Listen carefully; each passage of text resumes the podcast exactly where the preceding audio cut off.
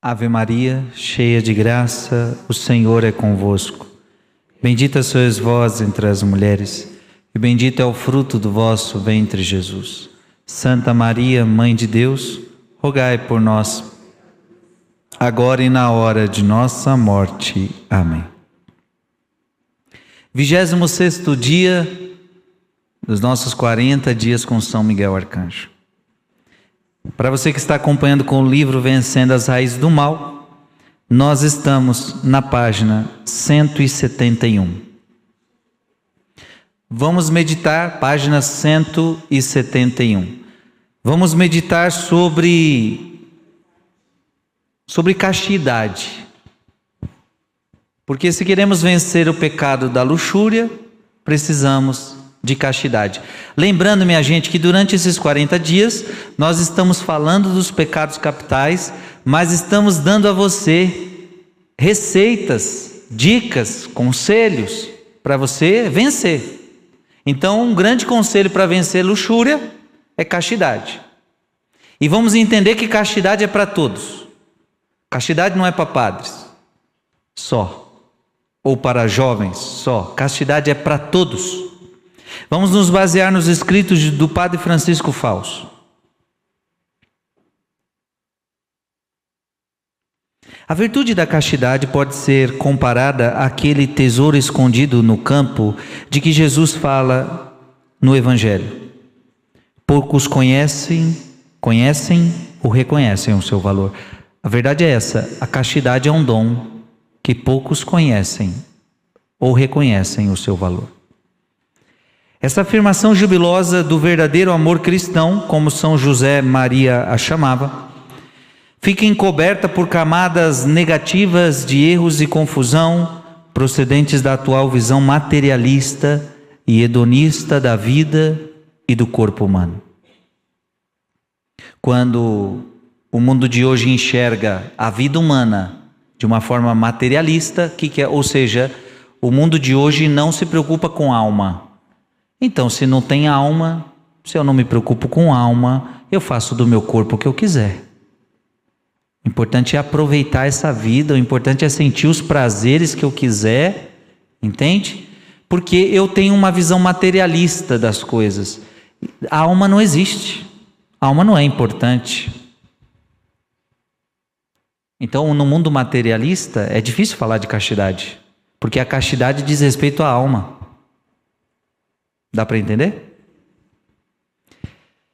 E o mundo hedonista, o que é um mundo hedonista? É um mundo que só busca prazer, é um mundo que só quer prazer, é um, é um mundo que vive em busca de prazer, um mundo que vive em busca da sua autossatisfação. Não tem como falar de castidade num mundo desse, que só quer satisfação, porque a castidade é a renúncia dos seus prazeres. Prazeres desordenados. Nesta meditação, mais do que polemizar com a cultura e os costumes hedonistas, vale a pena apresentar a visão cristã, humana e espiritual dessa virtude, que é uma das faces mais bela, belas da virtude da temperança. Então, castidade tem a ver com temperança. A virtude da castidade, lemos no catecismo, é comandada pela virtude cardial da temperança que tem em vista fazer depender da razão as paixões e os apetites da sensibilidade humana. A castidade significa a integração correta da sexualidade na pessoa, e com isso a unidade interior do homem em seu ser corporal e espiritual. Então veja, todos nós, todos nós somos seres assexuados do pé à cabeça. Você é um ser que tem sexualidade. Deus nos fez assim. Seres com sexualidade. O que é a sexualidade? É a sua capacidade de amar, a sua capacidade de se relacionar. Tem gente que quando a gente fala sexualidade, ela já entende sexo, não tem nada a ver. É uma da, o sexo é uma das expressões da sexualidade.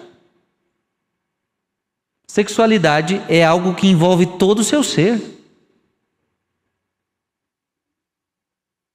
Então, eu, Frei Gilson, fui chamado a não fazer, não ter relações sexuais, não ter uma mulher, mas não a, a, a, a anular a minha sexualidade. Todo mundo tem a sua sexualidade, que comporta afetividade, que comporta o relacionamento, que comporta a sua capacidade de amar, a capacidade de se relacionar. Então, castidade é a integração da sexualidade com a pessoa humana. Então a gente quer fazer, a castidade ela vai fazer uma, integra, uma integração perfeita. Uma unidade interior do homem, do seu ser corporal com o seu espiritual. Gente, é isso que a castidade quer fazer. A castidade quer fazer com que seu corpo esteja unido à sua alma. Porque a tua alma quer Deus. Amém? Paulo vai dizer que o nosso espírito quer Deus, a tua alma quer Deus, a alma de todo mundo quer Deus, mas o corpo não. Paulo vai dizer: o corpo não, a carne não. Então o que é castidade? A castidade é o dom, é a virtude que vai fazer essa sua carne rebelde se submeter ao Espírito. Então a tua carne rebelde vai se submeter ao Espírito pelo dom da castidade. O que é uma pessoa casta? É uma pessoa que consegue mortificar a carne ao espírito. Então, na pessoa casta, quem manda não é a carne, quem manda é o espírito. Na pessoa que não é casta, quem manda é a carne e o espírito não governa a alma, não governa essa pessoa. Eu pergunto para você: você quer ser governado pela carne ou pelo espírito? Então você precisa de castidade. Você precisa de castidade. A sexualidade na qual se exprime a pertença do homem ao mundo corporal e biológico torna-se pessoal e verdadeiramente humana quando é integrada na relação de pessoa para pessoa, na doação mútua integral e temporalmente ilimitada do homem e da mulher. Vou repetir. A sexualidade na qual se exprime a pertença do homem ao mundo corporal e biológico torna-se pessoal, verdadeiramente humana, quando é integrada na relação da pessoa para a pessoa. Então, o que é sexualidade? É relacionamento. O Deus dotou o ser humano de relacionamento, necessidade de relacionamento. Se nós não tivéssemos sexualidade, nós iríamos ficar enfurnados num lugar e não íamos sentir falta de ninguém. Ia ser uma vida chata. Imagina você sozinho, isolado, não precisa, não precisa de ninguém.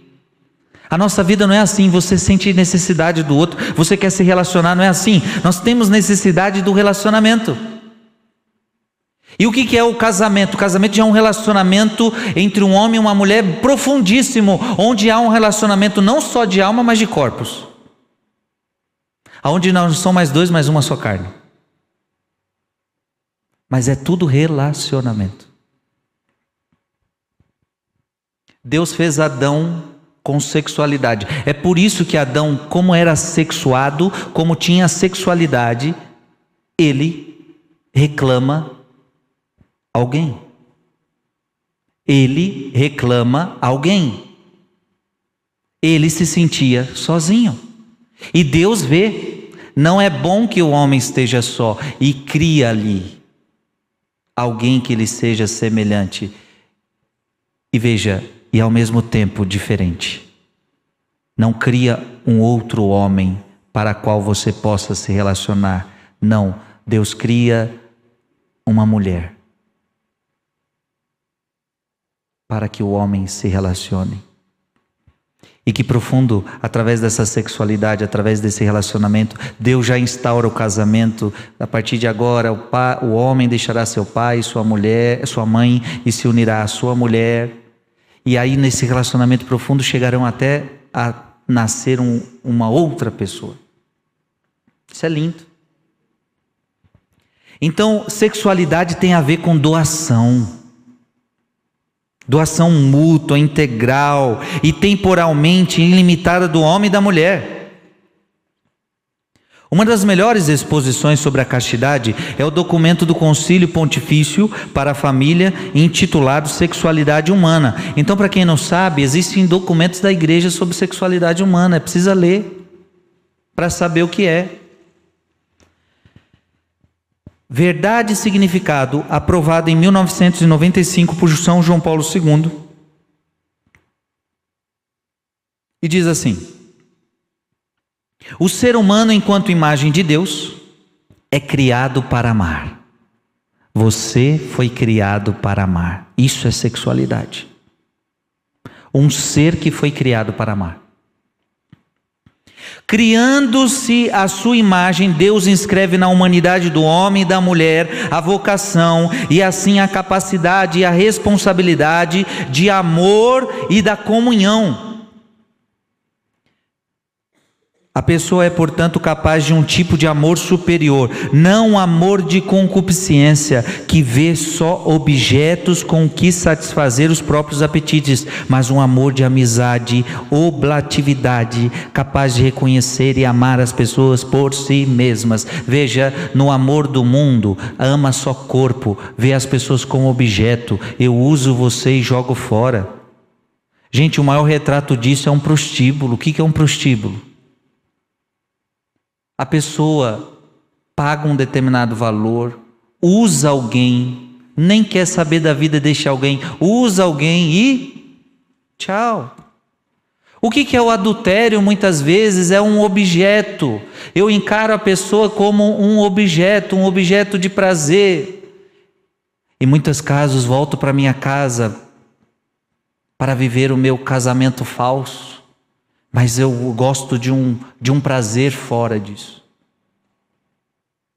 Sexualidade, veja, isso, isso de tratar a pessoa como objeto é um amor medíocre, é, é, é prazer, é hedonismo. A sexualidade verdadeira é, é, leva você a um amor superior, não um amor de concupiscência. Então, quando você tem uma sexualidade integrada, uma sexualidade verdadeira, uma sexualidade como Deus quer que você tenha, o que, que acontece? Você começa a ter um amor de amizade. Então, você não quer só se relacionar com a pessoa, beijar, abraçar, fazer sexo e tchau. Não, quando você tem uma sexualidade integrada, você já busca um amor de amizade. Porque a amizade é muito mais profunda. Quando você tem uma sexualidade integrada, você busca a oblatividade, você busca uma oferta, você, você quer se ofertar, você quer se doar para alguém. Quando você tem uma sexualidade integrada, você, você é capaz de reconhecer e amar as pessoas por si mesmas. Você ama as pessoas pelo que elas são e não pelo que elas fazem, pelo que se ela é bonita, se não é bonita, se te dá prazer, não dá prazer. Não, quando você tem uma sexualidade integrada, você ama a pessoa pelo que ela é. Isso é bonito.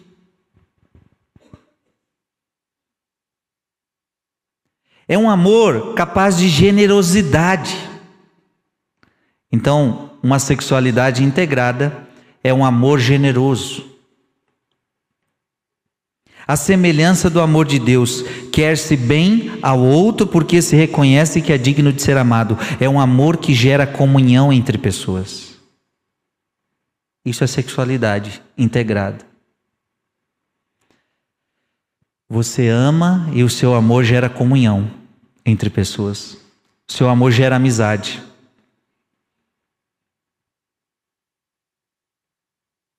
Quando tal amor se realiza no matrimônio, o dom de si se exprime por intermédio do corpo, a complementariedade e a totalidade do dom. O amor conjugal torna-se então força que enriquece e faz crescer as pessoas, ao mesmo tempo contribui para alimentar a civilização do amor, quando pelo contrário, falta o sentido e o significado do dom da, na sexualidade, acontece uma civilização das coisas e não das pessoas, uma, civilização em que as pessoas se usam como se usam as coisas.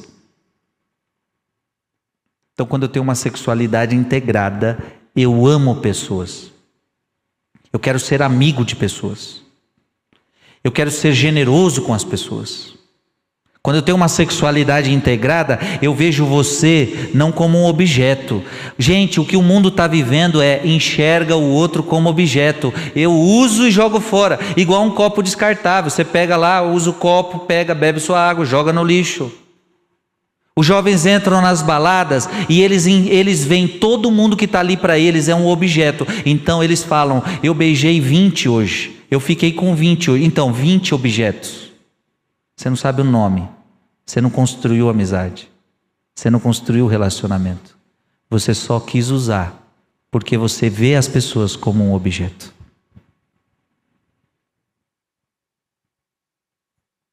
Gente, a castidade é o dom mais lindo que tem. A gente começa a enxergar o outro como de fato ele é, imagem e semelhança de Deus, e não como um objeto que eu posso usar a hora que eu quiser.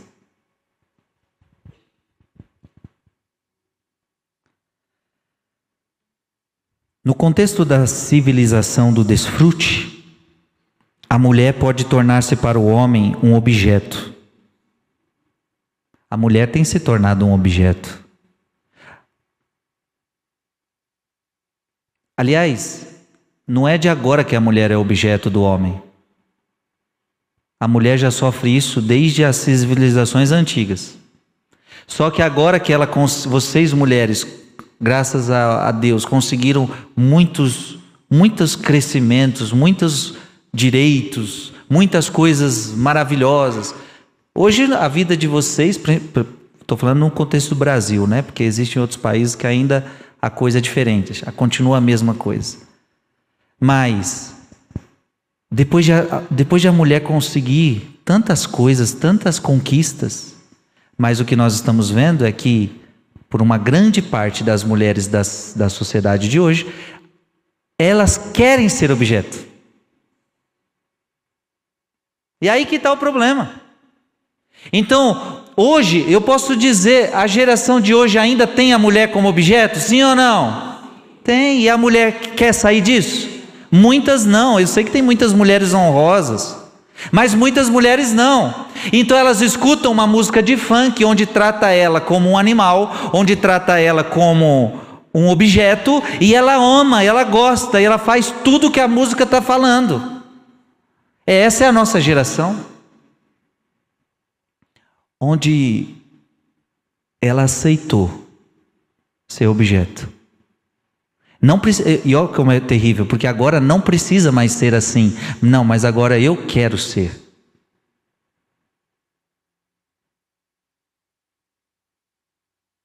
Isso é terrível. E, e, por que que quero ser? Porque me sinto poderosa, porque eu ganho dinheiro, aí tem o dinheiro envolvido, tem os vícios envolvidos. Quanta escravidão. Quantas mulheres ainda são escravas? Objetos, objetos sexuais, de todo e qualquer prazer. E se nós não ensinarmos as, as, as suas filhas meninas, desde pequeno, elas vão ser, ser. Veja, papais, mamães, treinem suas filhas para não serem objetos. Treinem suas filhas para serem pessoas humanas, dignas de amor, de respeito. E, e não tem outro jeito, só tem um jeito para isso acontecer. Tem que ensinar para sua filha castidade. Filha, você não vai ter relações sexuais fora do casamento. Este é o primeiro princípio para ninguém te tratar como objeto. Se alguém te ama, vai ter que te amar pelo que você é e não pelo que você pode oferecer. Toda vez que você der seu corpo para o seu namorado, toda vez que você der seu corpo para o seu noivo, você está se tratando-se como um objeto. Ele pode te usar e te jogar fora. Ah, mas eu não posso dar meu corpo para alguém? Pode, no dia que você casar. E no dia que você casar, não será mais um objeto. Por quê? Ele não pode usar você e jogar fora. Porque no casamento há uma promessa: eu prometo amar-te e respeitar todos os dias da minha vida. Então, a partir de agora, o corpo dela é seu, o seu é dela. A partir de agora, vocês podem ter relação sexual. O corpo é de um, o corpo é de outro. E agora existe fidelidade E agora não existe esse negócio de usei e vou usar outra. Não, casamento agora é fidelidade um ao outro. Então não é mais objeto. O risco de tratar o outro como objeto, dar o corpo um para o outro no namoro, no noivado, numa amizade, é muito grande de ser tratado como objeto. É quase impossível não ser tratado como um objeto. Porque nem todo namoro precisa dar em casamento. Sim ou não? Quem disse que namoro precisa dar em casamento? Você só tem certeza que aquela pessoa te quer se ela casar com você. Então você só pode dar o seu corpo para alguém quando alguém prometer que quer você para sempre. Aí quando alguém prometer que quer você para sempre, aí você tem a certeza que você não vai ser tratado como um objeto.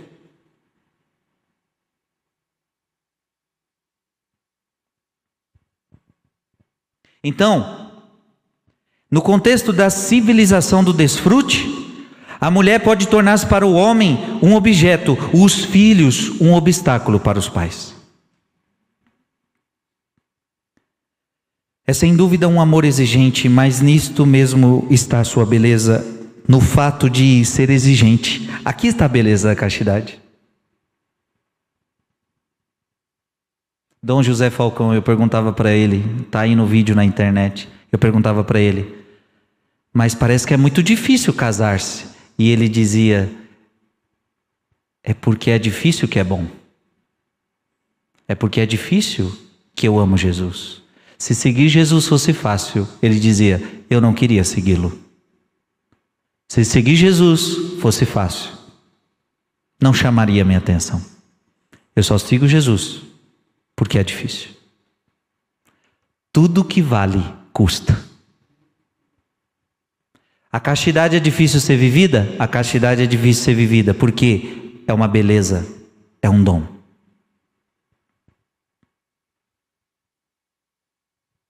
No fato de ser exigente, porque deste modo constrói o verdadeiro bem do homem e irradia-o também sobre os outros. Tudo isso exige autodomínio, condição necessária para se ser capaz do dom de si.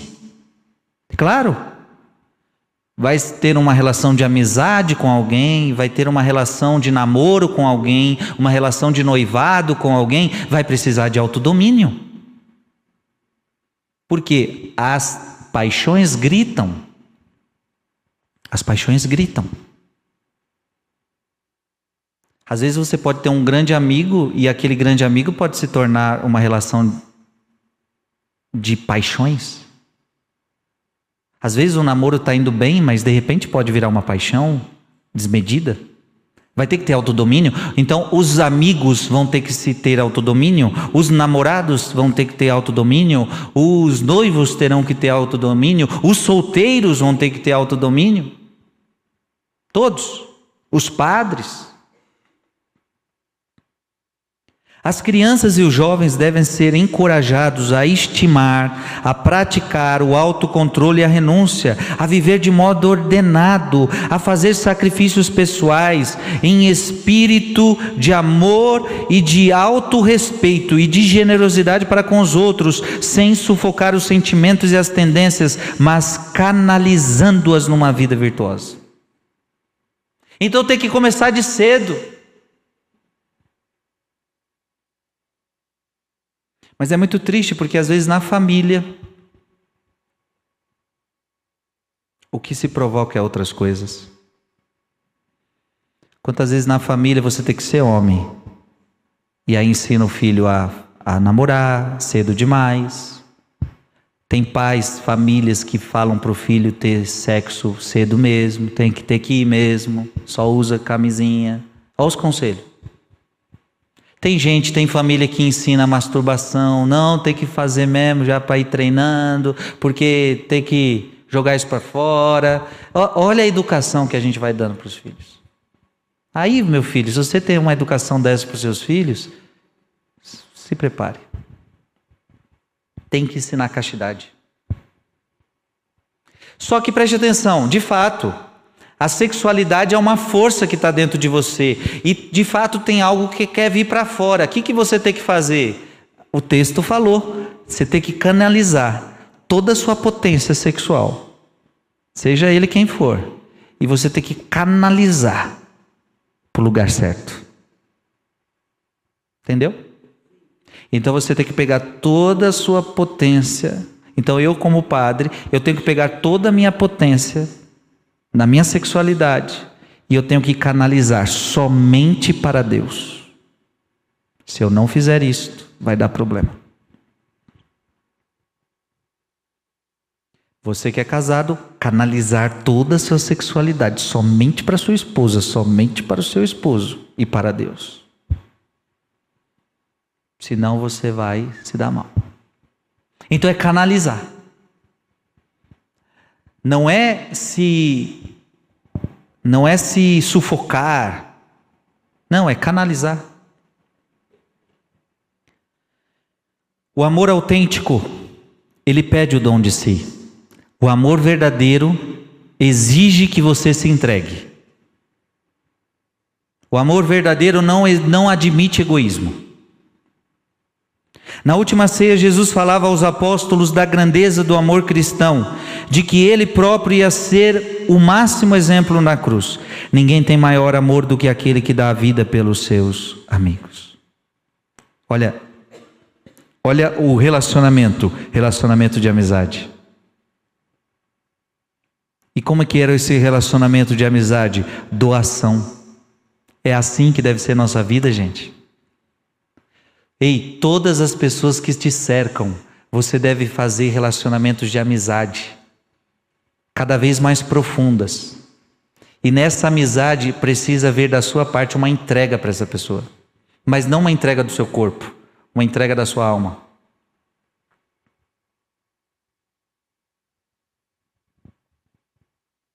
O amor matrimonial cristão tem como modelo precisamente a entrega de Cristo. Como escreve São Paulo, maridos, amai as vossas mulheres como Cristo também amou a igreja e se entregou por ela. Este mistério é grande, eu digo isso em referência a Cristo e à igreja.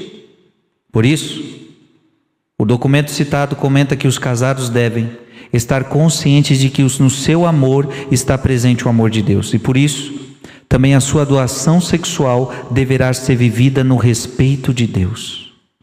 Olha que forte isso. A relação sexual, que é uma doação sexual, quando o sexo no casamento é uma doação. É uma doação sexual. Ela deve ser vivida com respeito a Deus e do seu desígnio de amor com fidelidade, com honra, generosidade para com o cônjuge e para com a vida que pode surgir do seu gesto de amor. Só dessa maneira ela pode tornar expressão da caridade. O cume do amor é a doação de Cristo na cruz. Amou até o fim, diz o Evangelho de São João quando inicia o relato da última ceia e da paixão. O cume do amor, gente, é o que? A doação. Quem ama se doa. E o amor no casamento é tão grande que você doa tudo, você doa o seu tempo, você doa tudo, você doa toda a sua vida, você faz a pessoa viver do seu lado, você doa tudo, inclusive o seu próprio corpo. Isso é lindo. Há uma doação. Jesus doou tudo, inclusive o seu próprio corpo. É por isso que ele fala, quando fala aos esposos, ele, ele diz que deve ser maridos, amai, amai vossas esposas, esposas como Cristo amou a igreja. Como é que Cristo amou a igreja? Se entregando por ela, tudo. Amor é doação. Como é que eu provo que eu amo vocês? Passando a mãozinha na cabeça de vocês, dizendo, mandando o um zapzinho, dizendo: Te amo, viu? Tinha saudade de você, amo você. Isso aí é bagatela, muitas vezes é carência, muitas vezes é frescura. E tem muita mensagem melosa que a pessoa não te ama de coisíssima nenhuma. Tem muita mensagem que a pessoa diz: Te amo, mentira. Nem lembrava de você. Estou com saudade, mentira. Lembrou que você mandou o zap, ela lembrou que você existe. Quando é que você sabe que alguém te ama? Quando ela se doa por você. Vocês sabem se eu amo vocês, se eu me dou por vocês. Se eu me dou por vocês, eu amo vocês. Como é que eu sei que uma mulher ama o seu marido? Se ela se doa pelo seu marido. É por isso que a gente já sabe, tem marido que não se doa por sua mulher. Vive só no jogo, vive só no bar, vive só fora de casa, vive só trabalhando. Então, esse homem não ama a sua esposa. E vice-versa. Só existe amor se houver doação. Doação de si mesmo.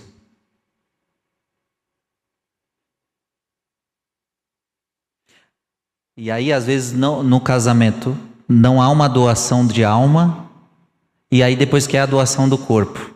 E aí a, a doação do corpo, o sexo fica vazio. Porque o sexo fica vazio quando não há a doação da alma. E os casais sabem o que significa isso. Fazer sexo sem a doação da alma. Você se sente um objeto.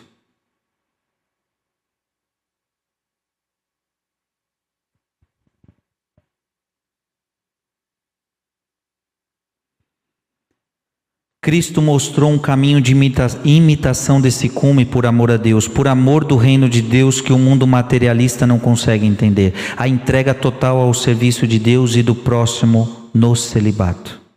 Os apóstolos, com uma visão limitada, privada ainda na, da luz do Espírito Santo, comentaram certa vez que, que se não se podia repudiar a mulher, era melhor não se casar. Então veja, se não pode se não pode deixar essa mulher, então é melhor não casar. Porque na visão deles da época, quantas mulheres podia ter? Várias. Salomão teve mais de 300. Era a cultura da época. Era a cultura da época. Então quando chega Jesus falando que agora é uma só, isso aí tremeu. Abalou a estrutura, viu? Abalou. Imagina uma época onde se tinha a mulher que queria e a mulher não, já não me agrada mais, eu vou atrás de outra. Imagina como as mulheres eram desprezadas nessa época. É por isso que, inclusive, é por isso que Moisés permite a certidão de divórcio para proteger a mulher. Porque qualquer coisinha o homem a deixava. E aí estão falando para Jesus: então, se eu não posso mais deixar a mulher, então não vale a pena casar. Sem vergonha. Aí Jesus fala: nem todos compreendem isso, mas apenas aqueles a quem isso é dado. Fala-lhes assim de uma vocação especial com que Deus presenteia alguns que lhes dá a graça de viver o celibato por amor ao reino dos céus. Quem puder compreender, compreenda. Gente, celibato, aqueles que não se casam por amor ao reino, nem todo mundo compreende. E casamento também, nem todo mundo compreende, porque é um chamado, é uma vocação. Para o mundo de hoje, é, é, é, é, pega a sua malinha, vai viver com o outro e pronto, acabou. E se der certo, Deus, se não der certo, separa. Não, não, para Deus isso é algo muito sagrado. E por isso é uma vez só. E por isso é uma vocação, é um dom.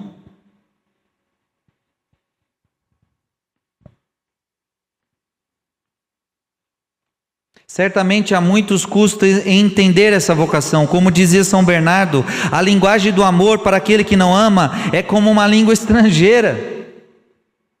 A linguagem do amor para quem não sabe o que é o amor é como se estivesse falando grego.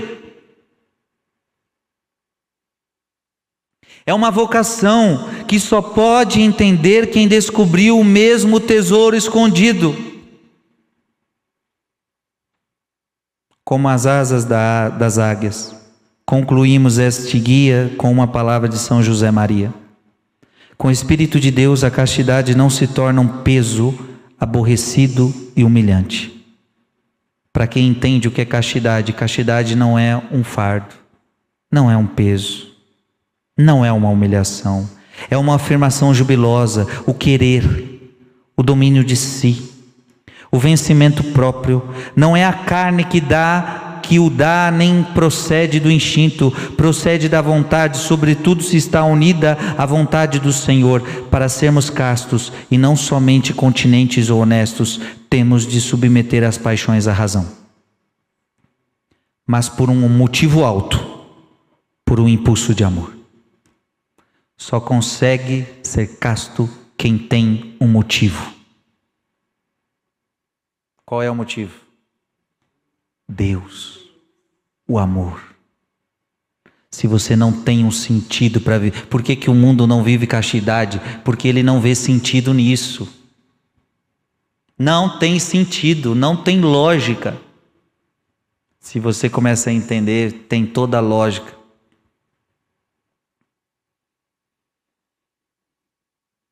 Aqui, meus irmãos, o diabo faz uma festa. Por isso que aqui nós estamos tratando o pecado da luxúria. Pecado capital da luxúria. O pecado da luxúria é o pecado mais violento que tem. O pecado da luxúria é o pecado que o diabo mais facilidade consegue pegar os jovens, os adolescentes, e estraga tudo, estraga a adolescência, estraga a juventude, estraga a vida adulta, estraga casamento, estraga tudo. A luxúria é um pecado que o diabo sai arrastando facinho.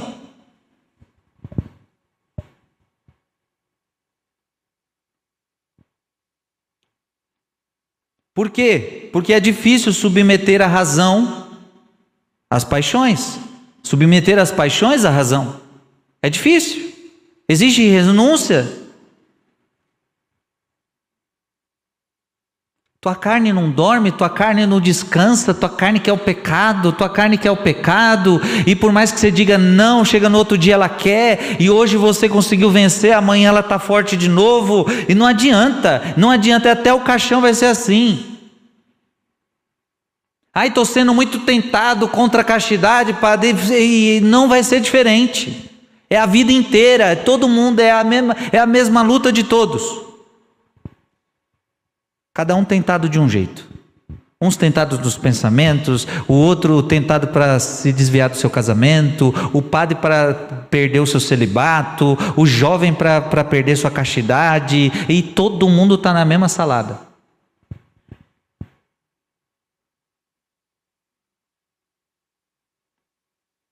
Eu comparo esta virtude a, uma, a umas asas que nos permitem propagar os preceitos, a doutrina de Deus por todos os ambientes da terra, sem temor a ficarmos enlameados. As asas, mesmo as dessas aves majestosas que sobem mais alto que as nuvens, pesam e muito, mas se faltassem, não haveria voo. Gravai-o na vossa cabeça, decididos a não ceder, se notais a, a mordida da tentação que se insinua apresentando a pureza como uma carga insuportável. Não acredite no diabo que diz para você que a pureza é uma carga insuportável. Tem muita gente que vai dizer, mas não é possível esse negócio de ser casto.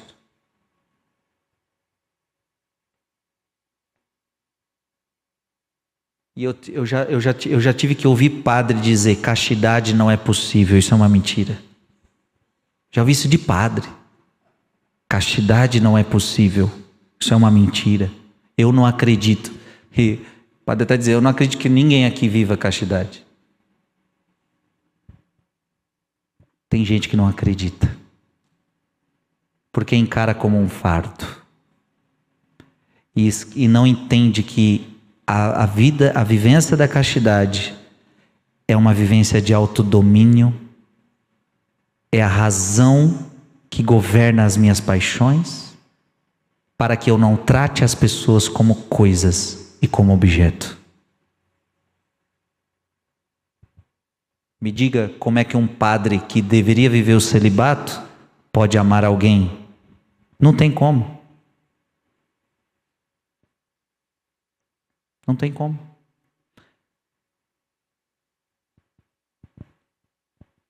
Primeiro porque ele vai, imagina, eu não quero viver meu celibato, aí vou viver escondido, vou viver fazendo isso e aquilo.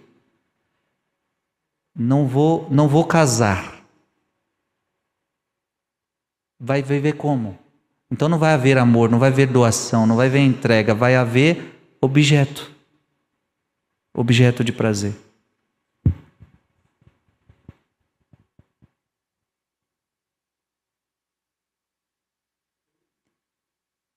Gravai na vossa cabeça, decididos a não ceder se notais a mordida da tentação, que se insinua apresentando a pureza como uma carga insuportável. Agora, meus queridos, eu pergunto para vocês, vamos ser sinceros, eu e vocês, quem nunca foi mordido pela tentação da luxúria? Me diga alguém aqui que nunca foi mordido pelo pecado capital da luxúria.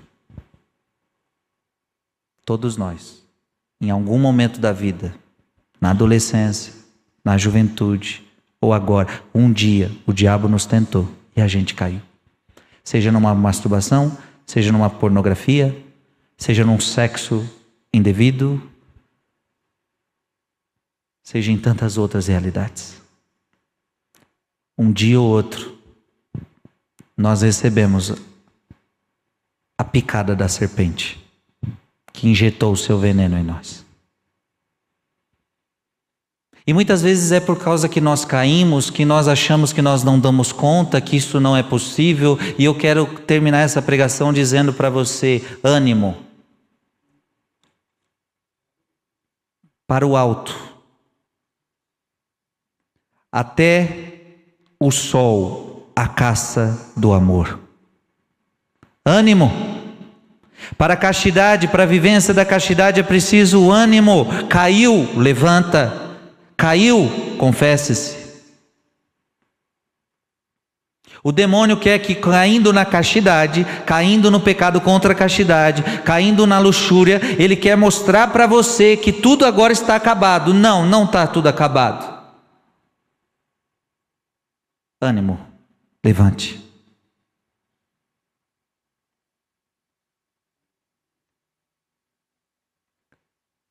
O diabo, ele quer culpar você e quer dizer que depois desse pecado que você cometeu, tudo acabou. Não. Deus ainda pode te purificar e muito te usar. Muito te usar. Grandes luxuriosos podem se tornar grandes santos. Vamos nos recordar de São Francisco de Assis? Santo Agostinho? Francisco de Assis luxurioso. E quando ele se converte, a luxúria o deixou? O pecado deixou? Não. Francisco tinha, olha, olha, a história conta isso. Francisco, diversas vezes, foi visto pelos seus confrades, pelado, se jogando nos espinhos, nas roseiras. Até hoje, se você for na Itália, você vê as roseiras que ele se jogou. E você vê ele pelado se jogando no gelo. E os irmãos dele, o que, que você está fazendo aí, meu filho? Estou apagando o fogo da carne, que ainda é forte em mim. E aí você, você tem que se deparar com aquela linda cena aonde tem, se eu não me engano, é sete bonecos de gelo. E aí ele, quando os seus irmãos chegam, ele fala: aquela ali é minha esposa, isso aqui são meus filhos. Aquela ali são as criadas, são as empregadas. Esta é minha família. Bonecos de gelo. E o que, que ele estava querendo dizer com isso? Eu desejei ter uma família. Mas eu estou renunciando. Porque Deus me pediu a renúncia disso. Não que seja pecado ter uma família e constituir uma família, mas, no seu caso, a vocação é outra. Mas o que eu quero dizer? A carne não vai deixar a gente em paz. Seria tão bom se deixasse. Seria tão bom, mas não é. Você vai ter suas lutas. Você tem suas marcas. E quando a gente tem marcas na sexualidade, hein? E quando tem as marcas? Aquela menina ou aquele menino que foi abusado na infância. É mais difícil.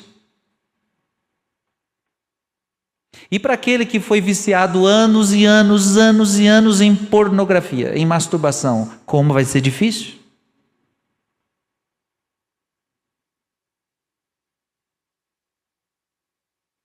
Então, quando tem as marcas, vai ficando pior. Mas não impossível. Então, eu digo para você: ânimo.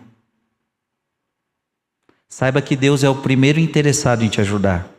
E tudo que você precisar dele, ele vai te ajudar, de toda a graça. Nunca se esqueça que é importante o confessionário. Caiu, vai lá no padre. Padre, pequei contra a castidade, fale o que é. Receba o conselho do sacerdote e saia da confissão decidido a não mais pecar. Caiu de novo, volte de novo. Até que você se liberte. Eu me lembro na minha adolescência, meu Deus do céu, eu fui tantas vezes no confessionário falar o mesmo pecado durante anos. E eu não estou nem aí, até eu me libertar de todos os meus pecados. Até hoje tem pecado que não quer sair de mim. Tem que ir lá, tem que se humilhar. De novo esse pecado, de novo. Feliz que sou eu. Mas eu não vou desanimar. Então, gente, tá clara essa pregação? Castidade é para todos. Todo mundo tem que ser casto. E todo mundo tem a sua luta. Eu tenho as minhas e você tem as suas. Na castidade.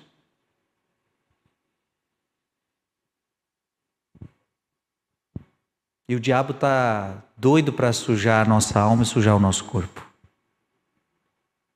Doido para sujar nossa alma e nosso corpo. E como é triste. E olha, não se enganem. Vivemos num mundo onde tudo é normal. Onde tudo é normal. Então eu tenho atendido pessoas que os pecados sexuais que elas têm, pecados horríveis que as pessoas têm, sabe quem mandou ela fazer? O médico. O médico.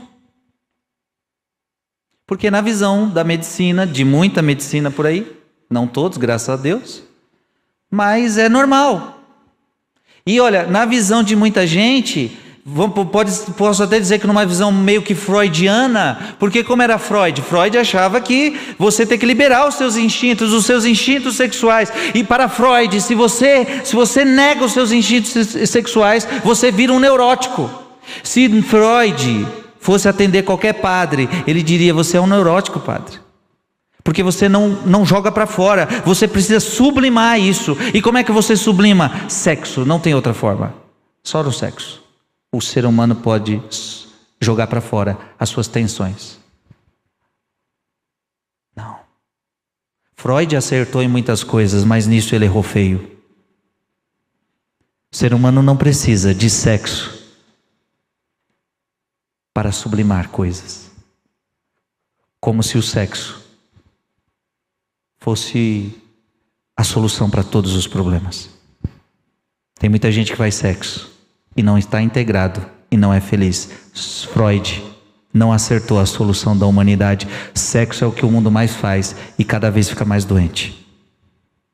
Freud não acertou. Acertou em muitas coisas, mas nisso errou feio.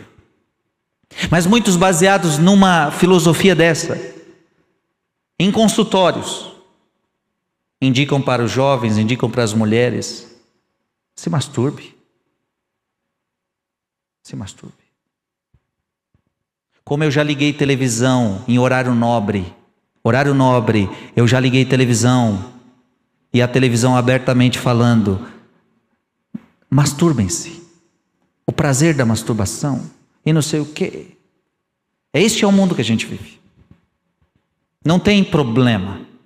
Isso é questão de saúde sexual. Mas é uma loucura isso. Até porque se a gente estudar, aqui eu não estou falando de masturbação, mas se a gente for estudar isso, você vai ver o tanto de doença que isso traz para você. Doença às vezes física, espiritual, mental é uma droga. É uma droga que pode fazer muito mal a tantas pessoas. O mundo está perdido. O mundo não acredita em castidade. Mas eu quero dizer para você que é cristão: ânimo. Não é impossível, não. Tem muita gente que está na mesma luta. Tem muita gente que está na mesma luta. Eu não me lembro, mas teve um ano que aconteceu isso. Parece que jovens do mundo inteiro entregaram cartas ao Papa João Paulo II, prometendo viver, prometendo viver a castidade. Jovens do mundo inteiro, nós queremos ser castos. Nós queremos a virgindade. Chegar ao casamento virgens. Por que não? Por que não abandonarmos este sonho? Por que não? E mesmo você que você que se manchou, você que se sujou, você que já fez tudo que não devia nessa realidade, mas você pode começar tudo de novo. Você pode você pode ter uma nova história, você pode limpar toda a sua vida, sua alma, limpar o seu corpo e começar a ser casto a partir de hoje. Amém. E se você for casto, você vai se assemelhar aos anjos. E se você for casto, tenha certeza que é a virtude que uma das virtudes que mais o diabo vai odiar em você. A pureza virginal. Nunca te esqueças que para a mãe do Salvador, Deus escolheu uma virgem. Uma virgem. Quando o anjo chega para ela, você vai ser mãe. Ela pergunta, mas tudo bem, mas eu nunca fiz sexo e não vou fazer. Sou virgem, tenho voto. Não se preocupe, Maria. É o Espírito Santo vai te dar um filho sem uma relação sexual. Deus escolhe uma virgem, uma pura. Isso mostra o que para mim e para você? Que a virtude da castidade é muito cara para Deus. A virtude da castidade é muito cara para Deus. Para a mãe de Jesus, uma casta. Para o pai de Jesus, um casto. A vida de Jesus, casta.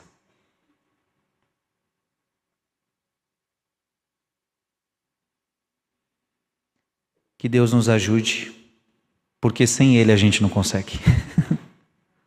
sem Ele a gente não consegue. Que Ele nos ajude. Mas a gente precisa querer. Diga: Eu quero. Eu quero. São Miguel Arcanjo, defendendo-nos no combate, sede o nosso refúgio contra as maldades as do demônio. Ordena-lhe Deus, instantemente o pedimos.